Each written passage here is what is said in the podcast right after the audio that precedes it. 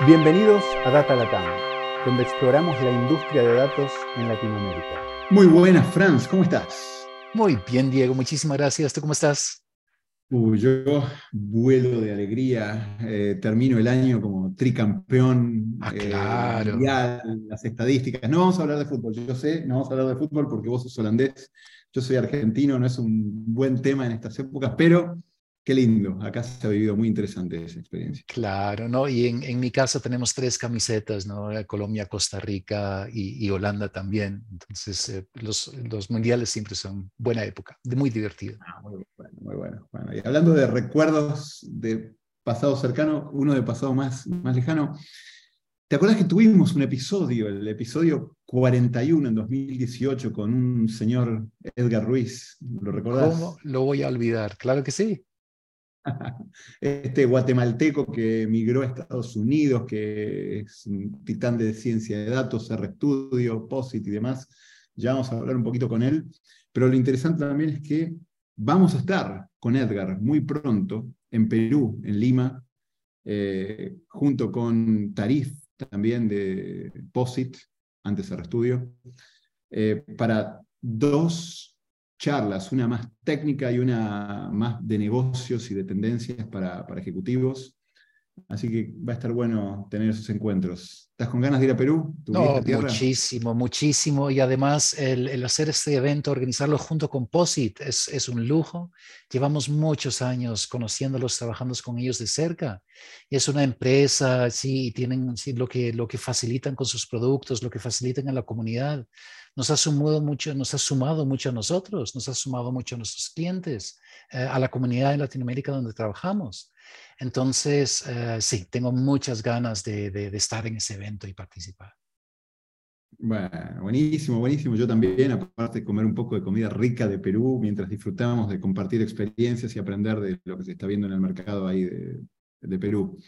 Así que con todo esto, démosle la bienvenida a Edgar, episodio, eh, la parte 2. ¿Cómo estás, Edgar? Muchas gracias. ¿Y ustedes cómo están? Muy bien, gracias. muy, muy bien. Aquí... en mi casa sí no tenemos uh, camisetas. Guatemala no ha ido al mundial. Solo lo vemos por televisión. Aún no, aún no. Aún no. ¿Dónde está la esperanza, la expectativa? Siempre todo puede pasar. hubo un, partido entre Brasil y Guatemala que se jugó ahí y, y todos pensamos que que, nos, que nada, que, que había una broma que, uh, que los números no iban a aguantar, que iban a poner tantos goles Brasil a Guatemala que no íbamos a poder marcar ya después de 99. Pero sí, metimos un gol y fue una celebración nacional. No ganamos, pero metimos un gol. Esa ha sido la más grande que he vivido. Buenísimo. Es linda, es linda. La, emoción futbolística. No, y qué bueno que nos vamos a encontrar pronto en Perú, che. La verdad que muchas ganas de, estar allá. Eh, va a ser bien interesante eso. Pero un poco para la audiencia que no vio el episodio anterior, ¿por qué no contás dónde estás exactamente en este momento? Sí, ahora eh, estoy con Art Studio, ahora POSIT. he estado trabajando eh, como eh, ingeniero de soluciones por varios años, uh, también cuando regresé, pero ahora ya mm, casi un año estoy trabajando en, ah, en open source. Entonces estoy haciendo paquetes, especialmente en el paquete SparklyR, que es el que necesitaba alguien que pudiera mantenerlo. Y como siempre me he especializado en, Big Data, ah, me preguntaron si quería probar y, em, así empecé. Uh, he, estado, he sido el eh, mantenedor de SparklyR ya por varios meses. Y también que ah, ahorita estoy trabajando con Max Kuhn en Tidy Models, haciendo un par de nuevas cosas para unos paquetes que algo así como en prestado, estoy prestado a Tidy Models y después regreso a SparklyR por unos meses. Y geográficamente, ¿dónde, dónde estás? Nos gusta que la audiencia pueda pensar, ah, bueno, este Edgar guatemalteco de origen está en... Estoy en Biloxi, Mississippi. Estoy en la mera costa de Mississippi. Ah, entonces, si ustedes ven el mapa de Estados Unidos, miran Mississippi hasta ahí en la costa, ahí estoy. buenísimo, buenísimo, buenísimo. Bueno, genial, genial. Mira, típicamente, para dar un poco de contexto a la audiencia, eh, lo que voy a hacer es recorrer un poco tu vida, tus últimos 25 años. Eh, voy a cometer varios errores en el proceso, pero no importa, es como para setear, sentar una base y vos ahí después nos haces comentarios. ¿Te parece? Claro, claro. Bueno, dale, ahí voy. Eh, a ver, a nivel de educación, pasaste Business Management, Penn Foster, eh, muchas certificaciones en temas de Big Data y ciencia de datos. A nivel de trabajo, pasaste 10 años desde el 2006 a 2016 en Hancock Whitney, que es un banco, si entiendo bien, eh, muy en el área de IT, eh, en temas de análisis, reportes, infraestructura de datos, bases de datos. Después de eso, en 2016, pasaste a RStudio, en su momento se llamaba RStudio, así que está bien que lo digamos así, como dijiste recién, Solutions Engineer eh, hasta el 2020. Después tuviste una vuelta a Hancock Whitney en el 2020, febrero de 2020, por un año donde te enfocaste en un proyecto, ahora vamos a hablar un poquito de eso, me interesa esa, ese regreso a la industria, y donde estuviste mucho con data management y proyectos y, eh, enfocados en, en, temas de datos. Y ahora, como dijiste hace un ratito, desde hace dos años estás de vuelta en POSIT, eh, ¿correcto? ¿Algo que esté muy mal, que haya faltado? No, ahí está, es correcto. Así, así me ha ido. Aparentemente solo puedo trabajar en dos lugares. genial, genial. Tal vez la, la pregunta es ¿cómo fue después de estar cuatro años en RStudio y viendo ya desde el mundo RStudio todo esto, volver a la industria, eh, volver al banco con el cual habías estado, ya con una experiencia diferente para enfocarte en algunos proyectos? ¿Cómo, cómo fue ese regreso? Fue algo bastante interesante y bastante emocionante porque uh, usualmente cuando uno trabaja en, del lado de, del que hacemos las herramientas, hacer ejemplos y cosas así, siempre son eh, datos que son públicos o inventados o muy viejos. Y o sea, trabajar con datos que son en vivo y a todo color, podrían decir, y poder analizarlo y dar um, uh, dar como insights, eh, poder enseñar qué es lo que quieren decir esos datos, eh, fue bastante bonito.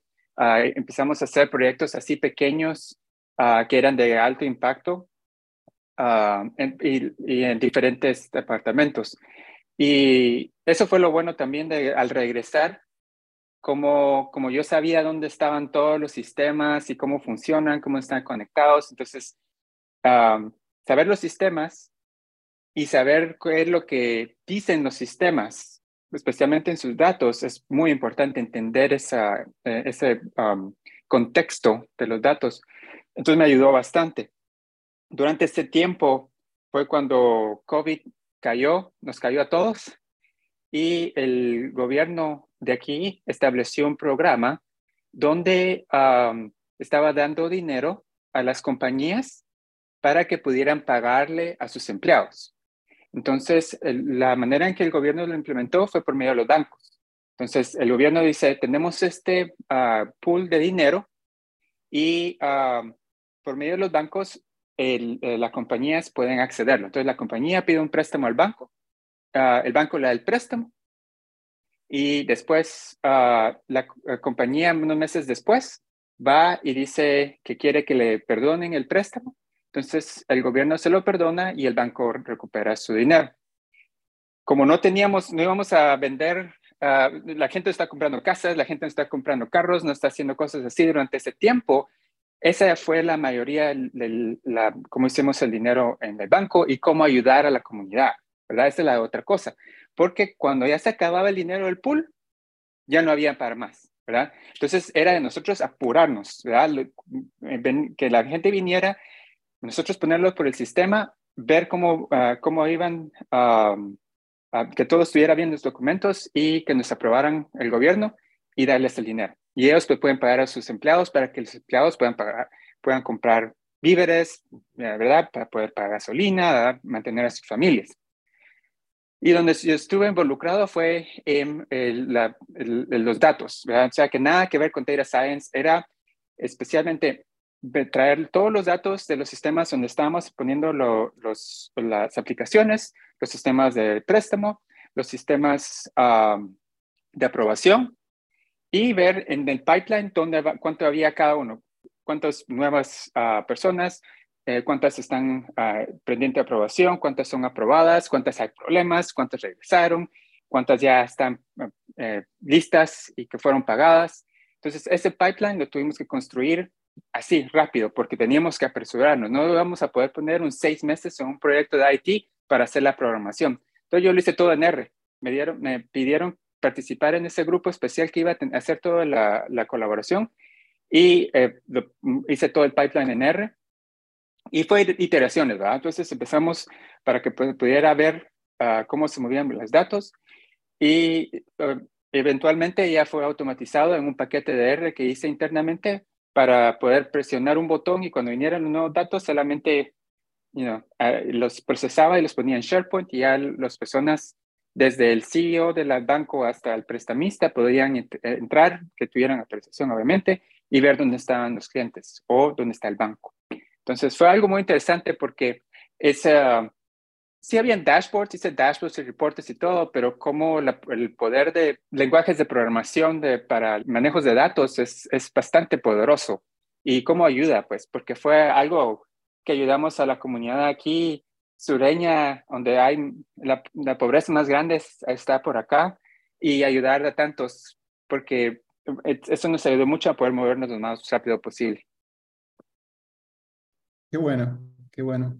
Y a mí aparte me parece fascinante, más allá del rol que tuviste ahí, el, el estar en el restudio, volver a la industria un rato y pam, pam, pam, pam, y ver cómo es, y mucho de lo que vos y RStudio y la gente en, POSIT, vamos a empezar a llamarlo POSIT, está trabajando en cómo mejorarle la vida al científico de datos, eh, qué herramientas, qué tools, cómo hacerlo. Bueno, ahora estar del otro lado y tener que usar eso, usarlo rápido, cambian las prioridades y ejecutar proyectos, me parece que te enriquece mucho para esta nueva etapa en POSIT, así que genial. Franz, ¿algún comentario pregunta vos que... Me encanta, me encanta la historia. Lo que me pregunto, Edgar, es cómo fue, porque llegas a, un banco que tiene su forma de trabajar, estás bajo presión, tú, a ver, lo que yo he visto de Deposit, trabajan de una forma muy metódica. ¿Era fácil de, acoplarte al proceso de ellos o tuviste que tomar parte de tu tiempo para ayudarles a, trabajar de una forma eficaz y eficiente? Es una muy buena pregunta. Ahí lo que tuve que hacer es hacer poco a poco, cada paso, ¿verdad? El primero fue mostrarles los, los reportes, qué rápido se podía hacer. Y eh, después, ya cuando ellos aceptaban eso como la verdad, otro paso más, automatizarlo por aquí, por allá. Eh, y así poco a poco ellos estaban viendo qué rápido se podía hacer. Y lo bueno que no tuve equipo, entonces era yo solito, no tenía que explicar mucho del, proceso en sí, pero sí los resultados eran los que ellos vean, veían que se podían confiar. Muy bueno.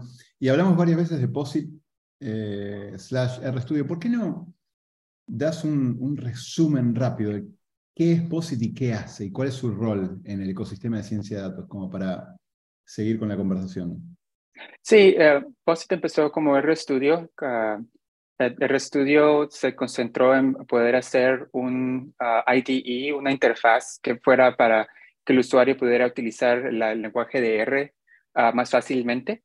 ahí fue donde empezó y después se expandió a poder eh, implementar una manera de poder ah, eh, compartir los resultados con otras personas que no fueran parte del equipo de ciencia de datos o el científico de datos. Y ahí fue donde nació Shiny.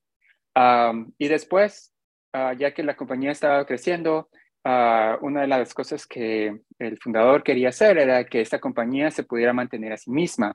Entonces, la idea es de que como, al como las personas van creciendo, eh, dentro de la compañía y ya tiene más responsabilidades y están haciendo más cosas con R para que cuando ya creciera el equipo suficientemente y necesitaban ah, soporte técnico para implementar soluciones más grandes de RStudio o de Shiny, uh, pudieran utilizar un producto comercial. Entonces ahí es donde empieza así la parte comercial. Pero todo es parte de una journey, ¿verdad? Una, un viaje que, donde empieza uno como un empieza uno con, la compañía con un grupo pequeño y después se expande a poder ser algo más ah, poderoso entre la compañía y es donde podemos ayudar nosotros directamente. También uh, está el mundo de paquetes abiertos, ¿verdad? De open source, donde también uh, RStudio se, se, ha concentrado mucho en poder uh, darle empleo a personas como yo ahora, que se dedica a que lo que nosotros hacemos está todo open source, no estamos cobrando por, esa, por los paquetes de R. Entonces, esa es la otra parte que ayudó mucho a que el, el ecosistema de R creciera. mientras la, el, los lenguajes de open source para la ciencia de datos se han vuelto, uh, se, ha expandido y Python ahora es uno de los más grandes también. Nosotros queremos ser tan inclusivos como posiblemente, especialmente en una compañía que, que estamos viendo mucho de que se tenían que decidir entre Python o R y, y, entonces gente ya no quería aprender uno o el otro, tenía que aprender los dos. Estaba, entonces lo que hicimos fue agregar eh, eh componentes de Python dentro de las soluciones comerciales. Y ahora que, ya que esto se está expandiendo más, y ya tenemos más soluciones ah, que soportan Python, había un problema con el nombre de que RStudio, cuando estábamos hablando con, con clientes, dicen, pero ustedes solo son RStudio, no son Python nada. Entonces, esa confusión se suele mucho ahora con POSIT. Y que también de que en el futuro, ¿verdad? Queremos que la compañía tarde más, ¿verdad? Lo más posible. En el futuro puede, no puede ser, puede ser que R o Python no sean los principales de open source. No, queremos cambiar nuestro nombre otra vez. Entonces, uh, un nombre más uh, específico, ¿verdad? uno posit, uno propone una teoría, eh, es, eh, era un nombre que, que nos gustó mucho. Y ahora estamos eso. Y acá mencionaste open source varias veces, me interesa de los dos, de Franz, de vos, Edgar, eh, el punto de vista, porque típicamente las corporaciones han sido muy de, uy, y sobre todo bancos, ¿no? Ustedes que ambos han tenido muchas experiencias trabajando adentro o con bancos, pero eso como un ejemplo, el usar software abierto, eh, open source, es un tema en algunos bancos, por temas de regulación, incluso en algunas empresas pero cada vez tiene un rol más importante justamente porque mucha gente aprende ciencia de datos con estas herramientas y paquetes y librerías y IDEs, eh, IDEs open source. Entonces, ¿cómo, ¿cómo ven ese rol del open source dentro de lo que es el stack tecnológico de la infraestructura de datos de grandes corporaciones? Franz. Nos estamos mirando. Diego, yo, yo comencé a trabajar con, con R en particular en el 2002, recuerdo. Sí, ya, ya voy a cumplir 20 años. Y eh, en, en, esa, en ese periodo el cambio ha sido fenomenal. Eh, acaban de sacar em, en el blog de, de PositB, eh, sí, algo con, con Roche, como Roche ahora va a incorporar lo que es software abierto en todo el proceso de validación de medicamentos. Eso hace 20 años era casi pensable para nosotros era como lógico, porque son esas cosas que dices, pero ¿por qué no? Bueno, porque falta tiempo. Y leí un comentario en Twitter, no recuerdo de quién fue, pero me encantó. Dice, el chance de que un avión hoy en día se eh, diseñe completamente sin usar software abierto está cerca a uno, ¿sí? O sea que el, el chance de que usen software abierto ahí es casi certero, porque ¿qué puedes hacer hoy en día sin software abierto? Y el mundo, como yo lo veo entre hace eh, hoy, es quizás lo que, lo que uno se podía imaginar de lo que podría ser hace 20 años, pero hoy es la, la realidad. Así es como lo, lo veo. Yo lo, lo, que he visto uh, dentro de empresas específicamente, en mi experiencia uh, dentro del banco, fue como compañías que eh, eran de, de, para ciencia de datos eh, se aprovecharon porque tenían uh, cosas cerradas y cada módulo les cobraba más y por otro módulo más. Y si usted quiere hacer regresión es un precio, pero si quiere hacer árboles es otro precio. Y, ese, y, cuando los nuevos alumnos que están aprendiendo R llegaron y empezaron a, enseñarle a los jefes de que lo pueden hacer de gratis, olvídese, es que de, de cuánto pagar a gratis es un, Y ahí es donde se ha visto mucho eso, específicamente compañías que no son primarias para el análisis de datos. O sea, una farmacéutica necesita eso, ¿verdad? Porque necesita analizar si la medicina, pero una, un banco usualmente puede uh, outsource, puede decirle a otras personas que le haga eso bastante, pero cuando están, ya se pone más, eh, que se tienen que hacer más adeptos a los datos por cosas de risk, por cosas de riesgo corporativo y cosas así, pagar nada es, es algo obvio en ese punto. Y, hay otro punto ahí, porque en bancos todavía tenemos la discusión sobre Linux muchas veces. Uy, Linux, uy, Linux, no, espero un servidor Linux. Entonces, bueno, por dicha tenemos Red Hat Enterprise Linux, tenemos módulos ICOF o soluciones comerciales, pero em, cuando nosotros estamos escalando procesos, sí, a veces hacemos un spin-up de, yo qué sé, de 50 contenedores, no es nada raro. Si tienes un modelo donde tienes que pagar por licencia de un sistema instalado, ya no, e, es, imposible escalar, ya no se puede. Em, y tener esa libertad, gracias al mundo de, código abierto, nos ha dado posibilidades técnicas hoy en día que económicamente hubieran sido impensables hace, hace solo unos años. Absolutamente, eso es muy cierto. Le estaba explicando a mi papá eh, hace unos días que estamos hablando de lo que yo hacía. Yo con él no hablo mucho de eso y yo le digo, todo el trabajo que, que, yo hago ahora lo pueden utilizar donde sea y gratis. Alguien aquí en Estados Unidos o alguien en África con una computadora pueden utilizarlo y aprender y hacer estadísticas eh, sin tener que pagar ni un centavo.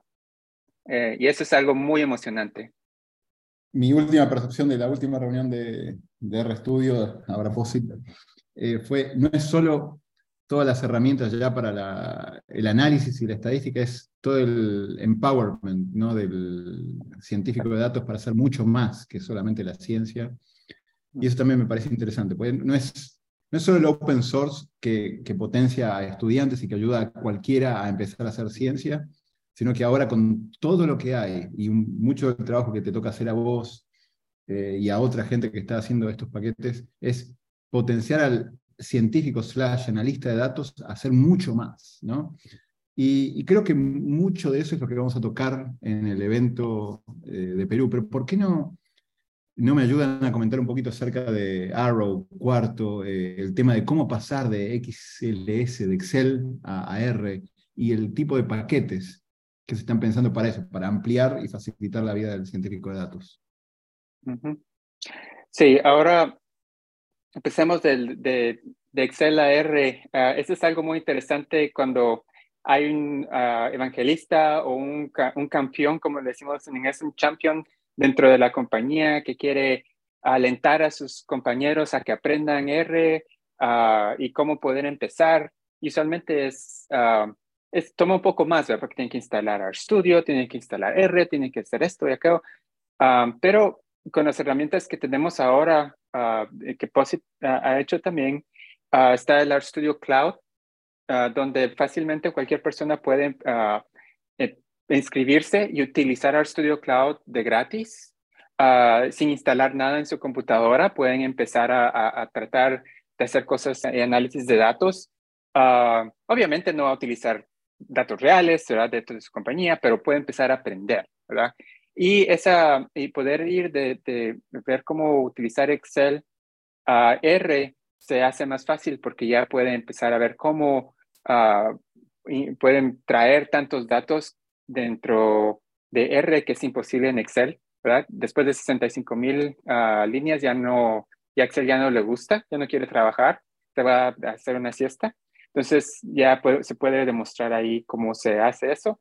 Y, esa es la cosa, como lo que estamos haciendo ahora, hacer más fácil la entrada a nuevas personas. Un comentario, un comentario rápido de Edgar. Tuvimos una charla muy buena con un banquero hace poco, con Franz, eh, que decía una métrica que tenían era Excel es per cápita. Nos encantó. El nivel de desarrollo de datos en un banco era cuántos Excel per cápita, obviamente, mientras menos mejor. Eh, pero obviamente en todos los bancos históricamente, y digo bancos en cualquier empresa, ¿no? Pero eh, el uso de Excel para todos los que tienen que hacer un montón de cosas es total, está en todos lados. El cuándo pasar a dejar de usar Excel eh, y por qué hacerlo, es todo un tema, ¿no? Me imagino que de eso también vas a, hablar en Perú y si pudieran dar un par de comentarios rápidos ahora, buenísimo. Claro, eh, es interesante lo que dice porque Excel se utiliza también como un archivo de integración, no solo entre personas, sino también entre sistemas. Y tener que hacer un archivo de Excel a mano va a introducir tantos problemas porque uno puede poner, puede poner un, dígito incorrecto, pero si lo hace con R, lo puede automatizar a que la, la, hoja de Excel esté exactamente como tiene que ser cada vez que lo corre. Entonces, no es necesariamente R o Excel, sino que pensar en esa manera, pues agregarle a su toolset para poder ser más efectivo en su trabajo, independiente si su comunicación es por un archivo texto o Excel o lo que sea pero esa es la manera usualmente como se puede introducir a una compañía. Cuarto es muy interesante porque a, eso me preguntaron a mí durante la conferencia que, fuimos de, de Studio Posit y me preguntaron, ¿y qué, hay de nuevo uh, que no puedo ver en R Markdown? Porque si, las personas que están escuchando y eh, saben cómo es R Markdown, cuarto va a parecer bastante similar. Es más, no tiene Flex Dashboard todavía, aunque sí va a venir el siguiente año, primero Dios. Uh, entonces, cuartos es, bastante similar. Y no trae mucho. Pero lo que sí es impresionante es lo que está haciendo para las personas que trabajan en Jupyter Notebooks. Ahí es donde se va a ver la, gran ganancia. Que imagínense poder utilizar lo que usted está usando en RStudio, su compañero que utiliza Python está utilizando exactamente la misma interfaz en cuarto en su Jupyter Notebook. Entonces ahí es donde se va a poder ver la gran capacidad de, todo lo que se ha creado en el mundo de R, cómo vamos a empezar a ayudar a traer esa capacidad al mundo de, Python. Uh, empieza con cuarto. Uh, el otro grande anuncio que hicimos fue el Shiny for Python también, que va a introducir nuevas funcionalidades para hacer dashboards eh, para los que están trabajando con Python. Ah, entonces, es la cosa, ¿verdad? Que queremos que el científico de datos no tenga que decidir, que él solo haga o ella solo haga su trabajo con el lenguaje que sabe y va a ser efectivo. Y último, Arrow, que eso es eh, muy interesante, eh, Wes McKinney, que lo introdujo, uh, hizo una muy buena, eh, tenía un buen punto, ¿verdad? De que, ¿por qué si tenemos bases de datos hoy, que es una tecnología que ha estado alrededor por décadas, puede analizar datos desde el disco duro, pero nuestros lenguajes que utilizamos ahora no pueden, ¿verdad? Uh, Excel no lo hace, R no lo hace, Python no lo hace. Entonces, ¿cómo podemos agregar esa funcionalidad a, los, a, las herramientas que usamos sin reemplazarlo? Y ese es el Arrow, que le ayuda a uno a poder analizar datos grandes dentro de su computadora.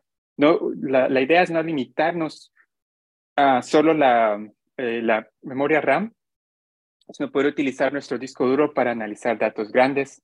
Uh, ese es otro que, que me hace mucha, uh, muy, me, me, emociona bastante porque no solo ayuda a poder analizar datos grandes, también va a ser el nuevo, como nuevo estándar para poder uh, acelerar cosas hasta Spark, por ejemplo, se va a poner más rápido en la inyección, en la, en la sería la entrada de datos y también la salida de datos. Una cosa que quisiera añadir ahí sobre cuarto, Edgar, a ver si estás de acuerdo conmigo, pero eh, lo que le da a gente que trabaja en, JavaScript, Python, uh, Julia, es, es R Markdown. ¿Y qué es R Markdown? Es poder poner código entre texto, porque los notebooks no se dejan versionar. Es prácticamente imposible trabajar en equipo desde Jupyter Notebooks. Es prácticamente imposible tener buenas prácticas de despliegue de código con Jupyter Notebooks. Y si bien se usa mucho, llevan a que gente trabaje solo, mientras cuarto va a llevar a que gente colabore otra vez en código, hagan code reviews, usen mejores prácticas en cualquiera de los cuatro lenguajes principales de ciencia de datos que tenemos hoy. Oh, de, de acuerdo, 100%, sí. Nos gusta hablar del futuro. Ahora hemos hablado un poco del presente, hablar un poquitito sobre el futuro. Eh, y, la pregunta nos gusta hablar sobre qué temas, métodos o tecnologías van a tener auge eh, para vos. Eh, entonces, em, ¿qué pensás vos nos interesa mucho y, cómo POSIT está reaccionando a ese futuro también, cómo, eh, sí, qué se está haciendo hoy para acercarse a ese futuro. Entonces, dale, esa es, hablemos del futuro. Hablemos del futuro.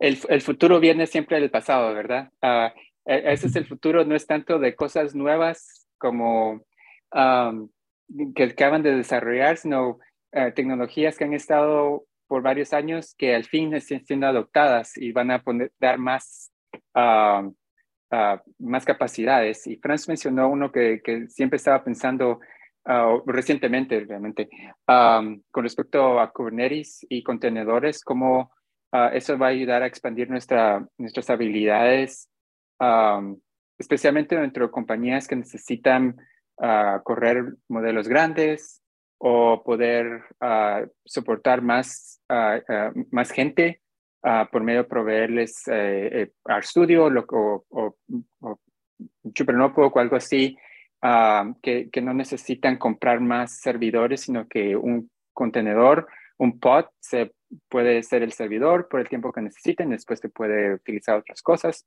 Eh, ahí es donde veo yo mucho ah, eh, que vamos a, a ver más en la utilización de Kubernetes dentro de compañías que están buscando adoptar nuevas cosas, ¿verdad? De que compañías que ahora, como todos, están muy yendo al cloud y ahora del cloud se van a ir a Kubernetes y ahí es donde se va a ver más las facilidades de cómo poder, digamos, si uno corre un modelo uh, donde se tiene que hacer uh, 100 ah, corridas de lo que sea, ¿verdad? De que pues, está probando diferentes parámetros de tuning o quiere probar uh, ah, 100 diferentes variables o lo que sea, puede correrlos todos rápidamente en un pod y después agarra los, uh, los resultados y ya uh, los pods se van, ¿verdad? los, la memoria y todo regresa a los servidores y pueden servir para otros pods. También dentro del mundo de Spark, también yo veo que eso sería, que va a ser bastante popular.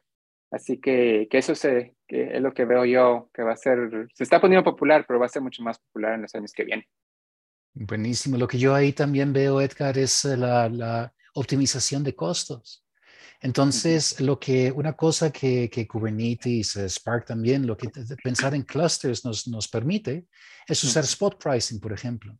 Nosotros hemos hecho análisis gigantes donde tenemos, sí, em, yo que me recuerdo, era como 500 gigas de memoria con 10 eh, a 20 computadores, todo con spot pricing. Y puedes levantar eso por una hora, pagas 20 dólares por una infraestructura inimaginable, literalmente 20 dólares. Em, y pensar de esa forma es muy ajena todavía a, los grupos de TI en, la, en el banco promedio que tú hablas mismo pero nos va a dar, nos va a dar alas como, sí, como modeladores, analistas, los que trabajamos con flujos data pipelines que son grandes.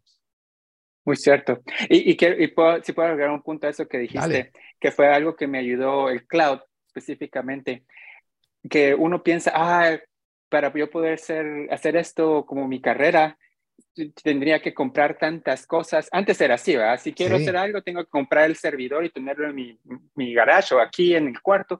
Ahora ya no. Y así fue como yo aprendí el Spark, lo aprendí todo en cloud, utilizando AWS, que no está limitado a, a, solo Estados Unidos. Uno puede estar donde sea en Latinoamérica y puede empezar a aprender Kubernetes, puede empezar a aprender cloud, puede aprender todo esto sin pagar tanto. Obviamente, hay, puede aprender a hacerlo gratis, pero eventualmente va a tener que pagar, pero no está comprando una gran cosa de metal que tiene que pagar por pagos, ¿verdad? Entonces sí, es algo muy alentador también ah, para ayudar a, personas que, que no van a tener recursos para hacer cosas grandes todavía. Si así lo ves eh, tú, Edgar, y, y comparte un poco de cómo yo lo veo, ¿qué es lo que ves desde POSIT, desde la empresa? ¿Cómo, ¿Cómo, ustedes como empresa están imaginándose el futuro y cómo ven que, que nos pueden apoyar como practicantes en este gremio? Sí, creo que lo he mencionado pedacitos en, la, en el transcurso de esta, esta entrevista, uh, que realmente pienso de que, um, y, no pienso tanto como nos hemos hablado dentro de la compañía, uh, Tarif, que es el presidente de POSIT, y también JJ uh, Alair, que es el CEO de POSIT, han hablado de que lo que ellos quieren hacer es así como la, la mamá gallina, ¿verdad? Traernos a todos juntos para que podamos compartir las, los análisis, ser más efectivos. Y la manera de hacerlo, pues, es poder expandirnos a, otros lenguajes, específicamente Python, y empezar a aplicar las cosas que hemos aplicado dentro, de nos, dentro del ecosistema de R a este otro lenguaje para que estas personas también sean efectivas. Ah, y obviamente no estamos cobrando por nada de eso, ¿verdad? No estamos cobrando por Shiny por Python ni nada de eso, por cuarto, pero esa es la idea, que queremos que, que ser más, ah, más colaboradores uh, y, y, poder ayudar a, los científicos de datos a, no tener que, que, que, decir, ay, yo sé R, ahora tengo que aprender Python, o sé Python, pero ahora tengo que aprender R. No, no se tienen que, que pensar en eso, simplemente piensen en lo que se puede hacer. Y, y definitivamente eh, el, el, el, mundo de Python está bastante fértil para eh, las herramientas que ahora en, R las, tomamos por, uh, como siempre han estado ahí, Ah, no hay concepto de package down, por ejemplo, en Python, ¿verdad? No, no, nadie sabe cómo se hahace. Y en, en R, Python, el package down rápido. Así que hay cosas que, que, que, todavía podemos contribuir bastante ahí. Y eso me, me hace muy, muy contento de que uh, ser parte de eso y ser parte de, del apoyo que, se, que, que nos hace, uh, ¿cómo podría ponerlo? que la ayuda que vamos a dar siempre va a ser efectiva, que solamente no vamos a estar ayudando a un grupito de R, sino que a, todos los, los científicos de datos que utilizan open source. Genial, buenísimo, muy, muy, muy bueno. Y ahora sí, última pregunta de nuevo asociado a Perú. ¿Qué es lo que te emociona del viaje a Perú? ¿Qué es lo que nos emociona del viaje a Perú? Eh, te la paso a vos, Edgar, primero, Franz. Ah, man, uh, todo, desde el viaje, ¿verdad? Poder ir a, conocer a Perú, conocer Lima.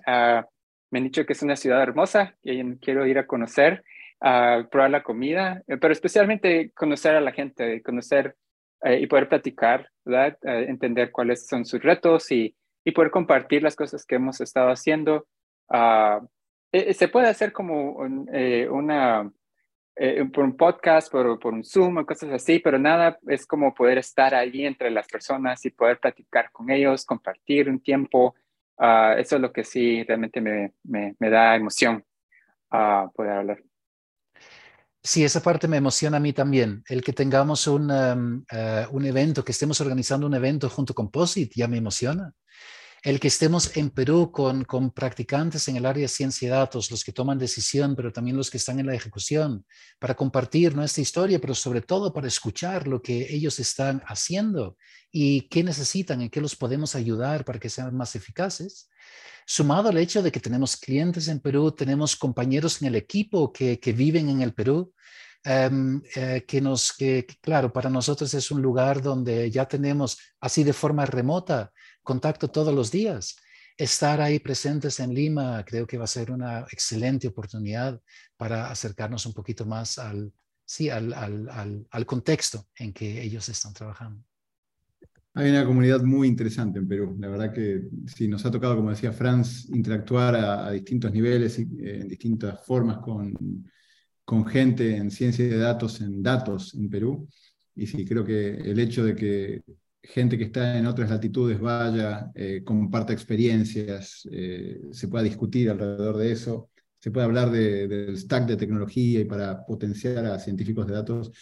Que Franz y yo somos unos apasionados por el tema de potenciar ciencia de datos en Latinoamérica y lograr que las empresas puedan llegar al próximo nivel con el buen uso de los datos y creo que este viaje y el hablar con un montón de gente y traer esas experiencias va, va a sumar en esa dirección. Así que con eso Edgar, Franz, un lujo, qué linda conversación. Eh, estamos para vernos prontito en Perú entonces. Con una chicha morada por, eh, sí, para, para arrancar. Eso, eso. bueno, Edgar, muchísimas gracias por el tiempo. Y bueno, hasta, la, hasta el episodio tercero, parte 3. Ahí ya volveremos a conversar, pero gracias por el tiempo. Chao. Gracias por acompañarnos en nuestra exploración del mundo de ciencia de datos en este Data Latam Podcast. Cada dos semanas encontrarás un nuevo episodio en datalatam.com o iTunes. Si te gustó este podcast, déjanos comentarios en Facebook.